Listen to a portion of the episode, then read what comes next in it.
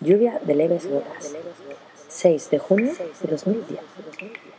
Esta lluvia que cae, leve, silenciosa, para curar el alma, para limpiar las ideas, para organizar el corazón, atentando a la razón, tentando a la pasión.